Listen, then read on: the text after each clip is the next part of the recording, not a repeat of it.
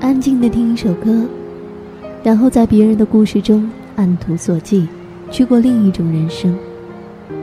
终于知道，其实，在这个庞然的世界中，你并不是孤单的一个。轻轻问候一句：“你好，我是珊珊。”